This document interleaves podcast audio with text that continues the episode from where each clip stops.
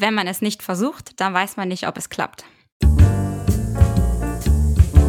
Schreiben und Leben, dein Weg zum eigenen Buch. Mein Name ist Andreas Schuster, ich bin Schreibtrainer und Autorencoach und heute geht es um das Thema erfolgreich im Self-Publishing. Und ich habe einen Gast hier und zwar Saskia Luis. Herzlich willkommen. Hi Andreas, ich freue mich mega hier zu sein. Ich bin noch ein bisschen Podcast jungfrauig unterwegs, deswegen bin ich mal sehr gespannt heute. Umso spannender. Erfolgreich im Self-Publishing ist das Thema. Hast du eine Idee, weshalb ich dich dazu eingeladen habe? oh Gott, ich weiß nicht, wie ich da rauskomme, ohne mich selbst zu komplimentieren. Deswegen, ähm, ja, aber ich bin jetzt seit fünf Jahren erfolgreich im Self-Publishing unterwegs und auch genauso lang schon selbstständig äh, als Autorin. Deswegen bin ich nicht komplett falsch, aber ähm, als Self-Publisher kann man ja immer jeden Tag noch was dazu lernen. Deswegen ja. Ja, das müssen wir alle viel mehr üben, finde ich, uns, uns auch selbst zu loben. Und äh, das ist ja eine schöne Sache, über die eigenen Erfolge zu sprechen. Magst du es einmal versuchen? fünf Jahre sagst du. Wenn du so einmal kurz auf diese fünf Jahre zurückblickst, was sind da die Meilensteine? Ähm, also, ich habe äh, im Self-Publishing tatsächlich angefangen mit meinem allerersten Buch und das lief überhaupt gar nicht. Das mhm. war aber trotzdem natürlich mein erster Meilenstein, weil es das erste Buch war. Es hat sich, glaube ich, 21 Mal verkauft und ich bin überzeugt davon, dass 15 Mal meine Mutter das gekauft hat. Äh, genau, es lief alles nicht so super und dann war ich bei einem Digitalverlag und dann fing das alles an. Und dann habe ich ähm, quasi 2018 meine Verliebt in Eden Bay-Reihe mhm. gestartet. Das ist auch mit meiner erfolgreichste Liebesromanreihe ja. bisher. Ähm, genau. Und dann ging es erst richtig los. Das war der zweite Self-Publishing-Meilenstein. Und 2021 war das, glaube ich, sind dann meine Bücher nochmal ein bisschen durch die Decke gegangen. Und zwar durch Amazon Prime. Mhm. Dadurch, dass bei Band 1 dann im Amazon Prime war, ist nochmal richtig was losgegangen. Mhm. Und ähm, ja, seitdem geht es eigentlich echt äh, super gut und ähm, ja. Wie erklärst du dir das? Ne? Das ist ja doch spannend, dass du sagst, am Anfang, erstes Buch hat noch nicht so gut geklappt und dann immer besser. Ja? Und immer mehr Leserinnen und Leser haben zu deinen Büchern gefunden. Hast du eine Idee, woran es liegt? Ähm, also ich glaube ja immer, dass Schreiben kein Sprint ist, sondern ein Marathon. Und man darf sich wirklich überhaupt nicht verunsichern lassen durch Misserfolge, weil die hat jeder und immer und immer wieder, ähm, ja, muss man kämpfen und sich sagen, okay, ich versuche es nochmal weiter. Und ich glaube, dass wenn man ähm, ja, also bei mir persönlich jetzt ist es, glaube ich, so, dass ich mich durch meinen Humor definiere ähm, und dass viele Leserinnen halt dann, wenn sie ein Buch von mir lesen und den Humor richtig gut finden, dann alles von mir lesen. Und ähm, ja, das finde ich total toll, weil ich lese genauso, wenn ich eine Autorin richtig toll finde vom Stil her, lese ich auch alles von der. Und das ist so für mich das größte Kompliment. Und ich glaube, dass es größtenteils daran liegt, dass es immer weiter steigt, weil man natürlich immer eine größere Leserschaft mit jedem Buch dazu bekommt. Und ich auch sehr, sehr viel produziert habe, muss ich sagen. Ähm, ich bin eine sehr fleißige Vielschreiberin gewesen. Genau. Das hilft auch immer. Ja, ich finde, du stellst schön raus, wie die Basis des Erfolgs einfach das Schreiben ist. Also das ist erstmal, glaube ich, ja, es klingt banal, es klingt banal, aber es ist nicht für alle selbstverständlich. Deswegen kann man es, glaube ich, nicht oft genug sagen. Äh, und du hast ja deine Romanreihe erwähnt. Magst du ein paar Sätzen beschreiben, was sie auszeichnet? Eden Bay, hast du gesagt, dein, dein großer Erfolg bisher, wenn ich es richtig gesehen habe, sind zehn Bände erschienen davon. Ja, das stimmt. Was, was, was wow, ne, das allein ist ja schon, schon Wahnsinn. Was, was macht die aus? Ich glaube, das ist auch sogar Teil des mhm. Erfolgs, ein bisschen. Also, ähm, weil, also ich persönlich lese super gern rein, gerade im Liebesromanbereich, weil Liebesromane enden ja mit dem Happy End meistens, also wenn es diese Chiclet-Liebesromane sind, die ich am liebsten auch lese. Ähm, und dann fragt man sich am Ende, oh, wie geht's denn mit dem Paar jetzt weiter? Und dadurch, dass man halt reinschreibt, in denen es immer wieder um neue Pärchen gibt, aber die am gleichen Setting spielen, ähm, ist man natürlich total bei der Stange dann und will unbedingt hören, wie es dem Paar weitergeht und wer als nächstes kommt. Und man kann halt total viele Insider-Jokes machen in den Büchern, die halt dann richtige Fankreise halt hervorrufen. Und ich gehe immer von mir selbst aus. Ich denke immer, was lese ich gerne, was finde ich cool in Büchern? Und das, was ich cool finde, finden hoffentlich auch andere Leute cool. Und ähm, ja, und Ian Bay lebt durch die Charaktere, die immer wieder erscheinen, also durch die Nebencharaktere vor allen Dingen. Ja, das heißt, Leserbindung ist ja dann auch ein großer Punkt, ein großes Stichwort. So wie du sagst, äh, sind wahrscheinlich wenige, die jetzt nur ein Buch le lesen aus der Reihe, ähm, sondern dann immer weiter ne? und sich in diesem Kosmos da befinden. Ja, genau. Und ich schreibe auch echt fast nur rein und das ist jedes Mal aber dasselbe. Und das ist so schön dann zu sehen, dass Leserinnen sich immer total auf den nächsten Band freuen und wenn halt schon so ein bisschen Hype besteht von äh, Leserinnen, die schon da sind, ist das natürlich super cool, weil dann auch Rezensionen direkt am Anfang kommen und viele Vorbestellungen da sind. Und ähm, genau, das braucht es ja dann wirklich, um den Erfolg weiterzutragen. Und was ich jetzt so raushöre, wie, wie du davon sprichst, als wichtige Basis für diesen Erfolg ist auch einfach die Motivation und die Freude am eigenen Schaffen. Denn du sagst ja selbst, okay, du schreibst halt so, ähm, wie du es auch gerne liest. Ja, das heißt, zu gucken, okay, was macht Freude, denn das spürt man dann natürlich auch in den Zeilen. Ja, ich bin auch fest davon überzeugt, dass Leserinnen und Leser merken, wenn der Autor Spaß am ja. Buch hatte oder nicht. ähm, deswegen ja, versuche ich als Autorin immer genauso viel Spaß beim Schreiben zu haben, wie sie dann beim Lesen haben sollen. Mhm. Das klingt jetzt alles total großartig.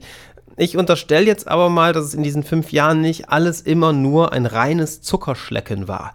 Gab es denn auch Hürden, oh und, Gott, Hürden und Hindernisse, Tiefpunkte, wo du sagst, hm, das äh, war schwierig in Bezug auf den Erfolg beim Schreiben? Also, ähm, ich finde, dass äh, mit dem Erfolg ist immer so ein zweischneidiges Schwert, weil mit mehr Erfolg kommen auch mehr Kritiken und mehr Meinungen. Und ähm, ich habe wirklich eigentlich keinen Tag, wo ich nicht irgendwie Kritik von irgendwem einstecke, sei es bei Amazon, bei Lovely Books, von einer Lektorin, ähm, Testlesern und so weiter und so fort.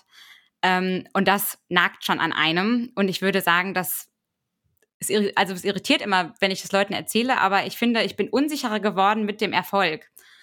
Weil ich war am Anfang noch total selbstüberzeugt und war so, ach, das Buch ist gut, finde ich richtig gut. Und wenn dann aber total viele Kritiken kommen und natürlich auch schlechter dabei sind, dann verunsichert das einen selbst so, weil man ja in seiner eigenen Überzeugung halt so ein bisschen ungefestigter ist. Deswegen bin ich quasi, ich bin besser im Schreiben geworden, aber unsicherer im Veröffentlichen.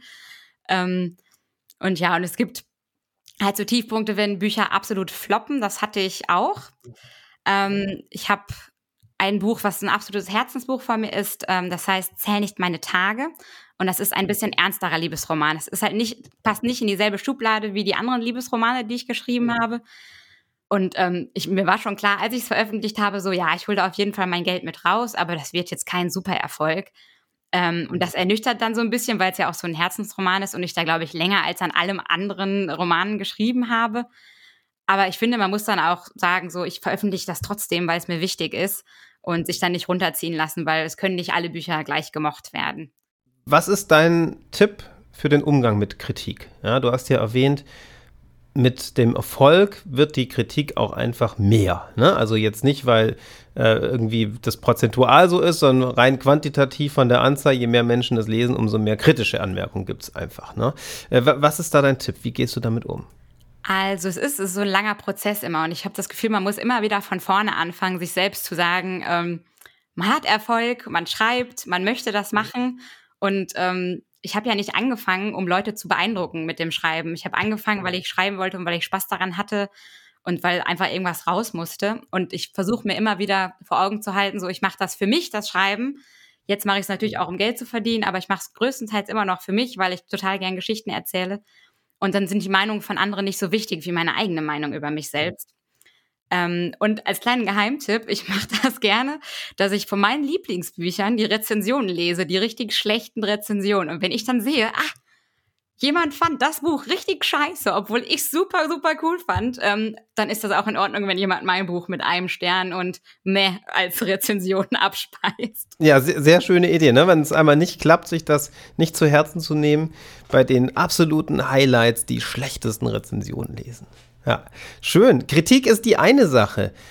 Ausbleibender Erfolg ist die andere, die du auch gerade erwähnt hast. Ein wirkliches Herzensprojekt, ein Buch, bei dem du sagst, okay, ähm, da stehst du voll dahinter und plötzlich interessiert es viel weniger Leser und Leserinnen als die wirklich erfolgreichen Bücher von dir.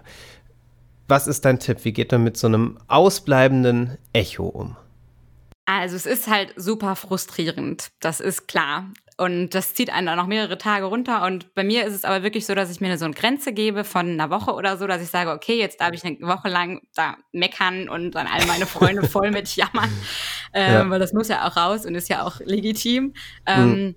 Aber dann ist immer, ne, vor dem Buch ist nach dem Buch, nach dem Buch ist vor dem Buch und muss man halt weitermachen. Und meistens ähm, ist der beste Trost dann, dass man einfach sich mit dem nächsten Projekt beschäftigt und äh, das dann wieder besser läuft. Und ja. Ja, also muss raus und muss dann aber auch abgehakt werden. Ja, genau. Also es ist halt, es lohnt sich nicht dann wochenlang dann immer in die Verkaufszahlen jeden Tag reinzugucken und sich drüber aufzuregen. Das macht einen sowieso nur kirre. Ähm, genau, deswegen ein bisschen Abstand nehmen und dann einfach weitermachen. Ja, Erfolg im Self-Publishing ist ja der Titel und es gibt ja die Möglichkeit des Self-Publishings, es gibt ja auch die klassische Möglichkeit, in einem Verlag zu veröffentlichen. Wo siehst du die äh, größten Unterschiede, wenn du beides miteinander vergleichst? Mm, die Entscheidungsgewalt und der Arbeitsaufwand sind die größten Unterschiede, die natürlich Hand in Hand gehen, weil im Self-Publishing entscheidet man ja wirklich alles selbst und ich mache auch das meiste selbst. Ich mache auch, mein, mach auch meinen Buchsatz selbst und versuche so viel wie möglich halt nicht abzugeben. Ähm, einfach weil ich es gerade deswegen mache, weil ich es total toll finde, dann am Ende wirklich ein Produkt zu haben, wo ich sagen kann, das ist 100% ich. Ähm, und beim Verlag ist es natürlich nicht so. Ne? Da kriegt man, klar, kriegt man viele Auswahlmöglichkeiten, aber man kann, letztendlich hat der Verlag immer ein Vetorecht und kann sagen, nee, wir machen das jetzt so, wie wir wollen. Andererseits ist es auch sehr angenehm, einfach das Buch abzugeben an den Verlag und zu sagen, okay, ich mache meine Werbung, wie ich sie mache, aber anderweitig muss ich mich nicht wirklich drum kümmern. Ähm, das ist auch sehr erleichternd dann manchmal. Deswegen ist es ganz schön, so einen Mix zu haben, finde ich persönlich auf jeden Fall. Ja, wie, wie, schätzt du das Image von Self-Publishing ein? Also meine Wahrnehmung ist, wenn man so die letzten Jahre betrachtet, dass sich das ungemein gewandelt hat und mittlerweile viele auch ganz bewusst entscheiden, im Self-Publishing etwas zu veröffentlichen, selbst wenn sie vielleicht die Möglichkeit hätten, einen Verlag für ihr Werk zu finden. Teilst du diese, diese Beobachtung oder ähm, ist es bei dir anders? Doch, ich würde auf jeden Fall sagen, dass es sich sehr verbessert hat. Ähm, mhm. Also als ich angefangen habe mit Self-Publishing, haben die Leute gefragt, hey, aber du hast doch einen Verlag gehabt, warum machst du es denn jetzt selbst? Das verstehe ich überhaupt gar nicht. Ähm, und genau, das hat sich mittlerweile auf jeden Fall gewandelt. Ich meine, sowas wandelt sich immer mit Erfolg. Ne? Wenn man erfolgreicher wird und man sieht, es klappt, dann sind Leute eher so, okay, cool, wie machst du das? Warum? Ne? Als wenn es jetzt nicht geklappt hätte, sage ich mal. Aber ich habe trotzdem noch Leute, die sagen, äh, wenn ich sage, ja, unter anderem mache ich Self-Publishing, ach ja, du schreibst gar keine richtigen Bücher. Also das habe ich auch schon öfter jetzt noch gehört. ähm, aber ich glaube, insgesamt ist einfach Self-Publishing hat sich sehr entwickelt und ist sehr qualitativ hochwertig geworden. Und ähm, ich finde, es gibt qualitativ wirklich bei vielen keinen Unterschied mehr. Gerade wenn man jetzt von den erfolgreichen Kollegen und Kolleginnen spricht, dann ist einfach das Buch genauso gut, wie es im Verlag gewesen wäre, im Self-Publishing.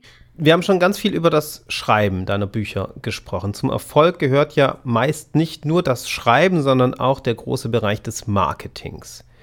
Wie geht's dir damit beim Self-Publishing? Wie viel machst du? Was würdest du sagen, ist erfolgsversprechend und was sind eher so Sackgassen, bei denen du sagen würdest, da lieber die Finger von lassen? Also, es ist, es ist schwierig. Also, Marketing ist für mich mit das anstrengendste und auch das zeitaufwendigste. Ich würde sagen, es sind 30, 40 Prozent Marketing, 60 Prozent Schreiben. Ähm, und das Ding ist bei Marketing, man weiß nie genau, was gut funktioniert. Selbst wenn man das, wenn man, selbst wenn man bei Instagram keine Ahnung, 1000 Likes bekommt, heißt das nicht, dass diese 1000 Leute das Buch gekauft haben. Und selbst wenn jemand eine Million Follower hat, heißt es nicht unbedingt, dass dann wirklich diese Millionen Follower das Buch komplett kaufen. Es hilft, aber ähm, es ist halt nie gegeben. Deswegen ist mein Tipp eigentlich immer, dass man Social Media jetzt ähm, machen sollte, wenn man Spaß daran hat. Weil wenn man es nicht authentisch macht und wenn man da gar keinen Bock drauf hat, dann bringt es auch meistens nicht, nichts. Und dass man auf jeden Fall äh, immer mit einem Newsletter anfangen sollte und zwar so früh wie möglich. Das habe ich, den Fehler habe ich gemacht. Ich habe erst vor zwei, drei Jahren oder so meinen Newsletter gemacht und baue den jetzt langsam auf. Und das ist meiner Meinung nach immer noch für seine richtigen Leser das äh, beste Marketingmittel, weil es wirklich genau die Leute erreicht, die deine Sachen lesen wollen. Und Social Media streut halt in die, ins Universum rein und man weiß nicht, wo es ankommt und ob es irgendwas bringt. Aber ich habe Spaß dran, deswegen mache ich es auch. Und ich würde auch sagen, dass es ne, schon gut ist, besser ist als nicht. Aber so richtig ähm, sehen kann man halt beim Newsletter dann, wie viele Klicks es gab, ähm, wie viele Käufe darauf gefolgt sind, was halt beim Newsletter funktioniert und was nicht. Und es ist halt wirklich schön zu sehen, dass dann seine Community wächst. Und ja. Ja, vor allem das, das eine ist natürlich einfach wahnsinnig breit gestreut ne? und das andere ist dann einfach fokussierter. Ne? Denn wenn jemand sich schon entscheidet, genau, genau sich in den Newsletter ja. einzutragen, ist das natürlich schon mal ein Schritt. Ähm, wenn du den Newsletter als solchen betrachtest und diese Leser-Community, die du da aufbaust, was ist deine Erfahrung? Was würde nach diesen zwei Jahren so ähm, dein Tipp sein? Wie ist da eine Herangehensweise sinnvoll, um das auch für deinen Erfolg und für diese Leserbindung zu nutzen? Äh, immer ehrlich und authentisch sein. Also nicht schreiben oder sagen, was man denkt, was die anderen hören wollen, weil das bringt's halt nicht, ne? Also Menschen sind so verschieden und es ist so subjektiv, was jemand gut und was jemand schlecht findet. Ähm, deswegen einfach wirklich schreiben, wie man möchte. Und wenn man lieber nicht so persönlich erzählt, dann nicht persönlich erzählen. Wenn es einem nichts ausmacht, ein paar persönliche Details zu streuen, dann gerne persönliche Details, weil das interessiert die Leute dann wirklich. Dann, ne, dann fühlt man sich verbundener einfach. Ähm, ja, Bilder dürfen auch nie fehlen im Newsletter und nicht so kompliziert machen. Mhm.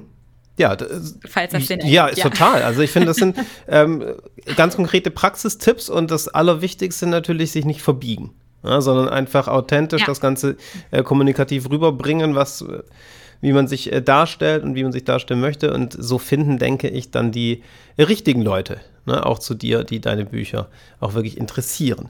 Ähm, du hast vorhin eine spannende Sache gesagt, als ich gefragt habe, Unterscheidung Self-Publishing Verlag, hast du gesagt, okay, was das wahnsinnig unterscheidet, ist die Entscheidungsgewalt und die Arbeit. Ja, man könnte auch sagen, beim Self-Publishing muss man sich eben um alles irgendwie selbst kümmern.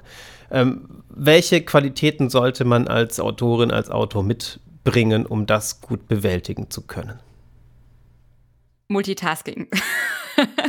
Sich nicht einschüchtern lassen von einem Berg an verschiedenen Aufgaben, die dann auf der Liste neben, also ich habe immer so eine Liste hier neben mir liegen und man darf sich einfach nicht einschüchtern lassen davon, dass die immer länger und länger wird und man denkt, oh, ich muss noch das machen, ich muss noch das machen und ja, man arbeitet immer parallel an tausend Dingen und muss auch parallel arbeiten. Ich kann jetzt nicht sagen, ich arbeite jetzt sechs Wochen lang nur an meinem Roman und mache keine, kein Social Media und mach keinen Buchsatz und mach keine, kein Korrektorat, kein Lektorat oder rede nicht mit dem Coverdesigner oder der Coverdesignerin. Das geht halt nicht. Das muss man halt parallel machen.